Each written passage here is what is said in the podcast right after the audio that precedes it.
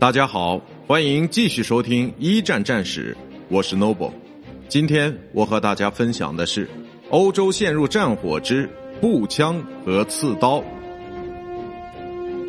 步兵的步枪和刺刀是第一次世界大战中最独特的武器，但并不是最具杀伤力的武器。这一殊荣当归于机关枪，当然还有大炮。步枪是第一次世界大战中最常见的武器。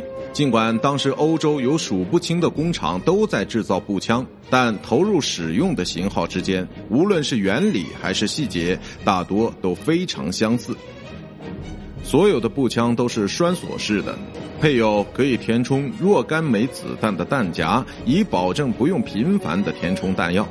有一些步枪的弹夹可以拆卸，但更多的则是与枪身连为一体。使用者在填充弹药时，只是把子弹塞进去而已。